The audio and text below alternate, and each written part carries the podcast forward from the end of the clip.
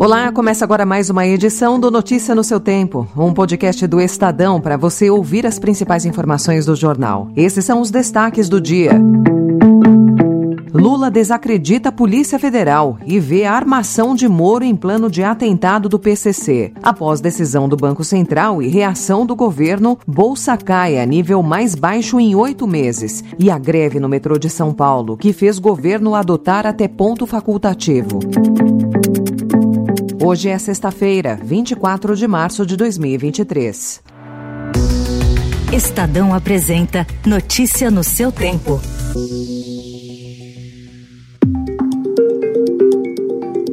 Um dia após a Polícia Federal desmontar um plano de atentado do PCC contra o senador Sérgio Moro, o presidente Lula disse suspeitar de armação do ex-juiz. Eu vou descobrir o que aconteceu. É, é, é visível que é uma armação do Moro.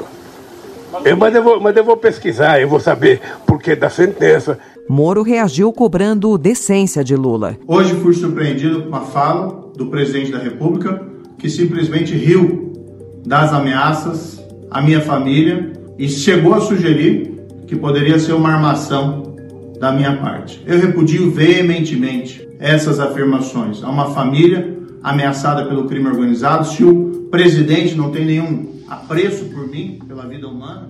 Além de colocar em xeque o trabalho da Polícia Federal, a fala do presidente contradiz declarações de seu próprio ministro da Justiça, Flávio Dino, que elogiou a investigação.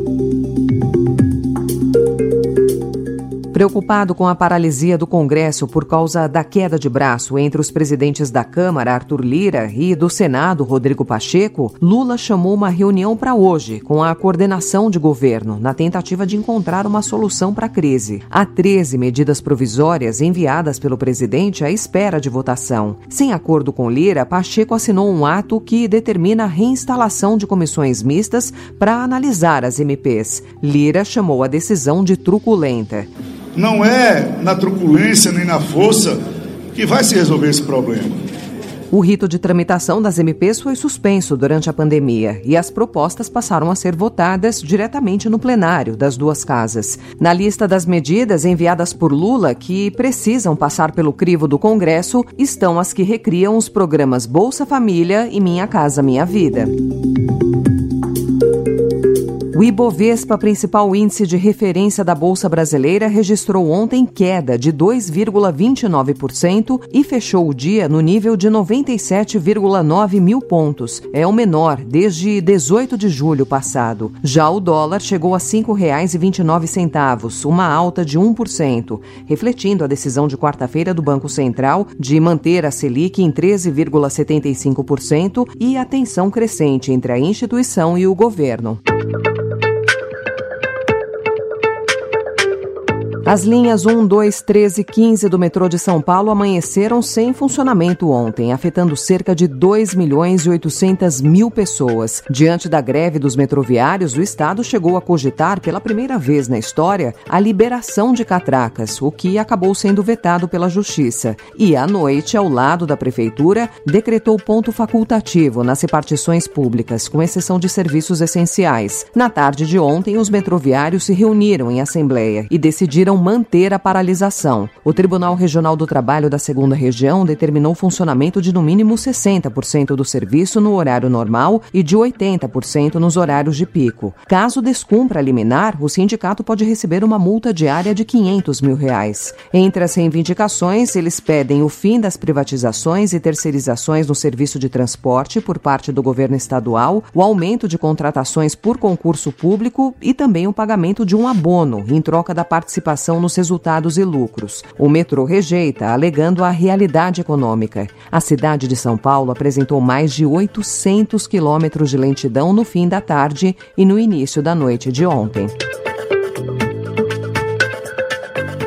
No Rio de Janeiro, pelo menos 11 pessoas morreram durante uma operação policial ontem no complexo do Salgueiro, em São Gonçalo. Um dos mortos seria Leonardo Costa Araújo, apontado como chefe do tráfico de drogas no Pará. Os alvos da operação são supostos integrantes do Comando Vermelho, com atuação naquele estado do norte no país, mas que se abrigavam no complexo do Salgueiro. O parlamento de Israel aprovou ontem uma lei que impede a remoção do primeiro-ministro do cargo por corrupção, uma mudança que opositores dizem ter sido feita sob medida para Benjamin Netanyahu. A aprovação ocorre em meio à controvertida reforma judicial, que também pode beneficiar o premier. Ele é alvo de acusações de corrupção e jogou o país em uma intensa crise política e social, que tem levado milhares às ruas todas as semanas. Na França, mais de um milhão de pessoas saíram ontem às ruas para protestar contra a reforma da Previdência, promovida pelo presidente liberal Emmanuel Macron. Muitas das manifestações foram marcadas pela violência. As centrais sindicais convocaram uma nova mobilização no domingo, para coincidir com a visita do rei britânico Charles III. Saca, bateu, de curva, Maguire estava por ali, deu sobra, Harry Kane, ainda, Declan Rice! Gol!